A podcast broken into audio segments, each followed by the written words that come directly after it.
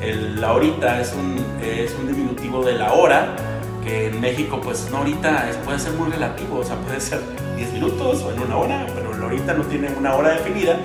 Y cuando tú le complementas con el luego, luego, que también un luego pues es después, pero es luego, luego, aquí en México es ya, hazlo ya.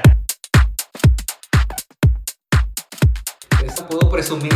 Por primera vez estamos sobrios, pero que ya había hecho por muchos años seguidos y este año que, que no salimos y me fuese como, como extraño. Ya tenía ganas de sacar mi alberquita de plástico a la azotea.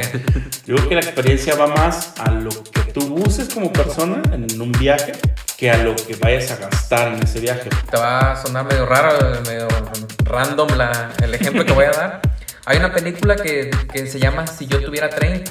Ah, yo pensé que ibas a decir este, Virgen de los 40. Ah, también.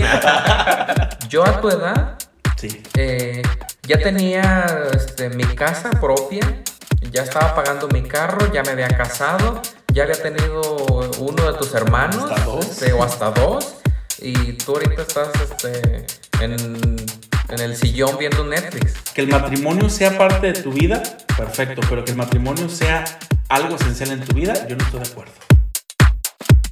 Elías, ¿pero cuándo grabamos? Ahorita. ¿Ahorita? Pero luego, luego. Entonces, Ahorita, luego, luego. con Rubén Jiménez. Y Elías Mesa.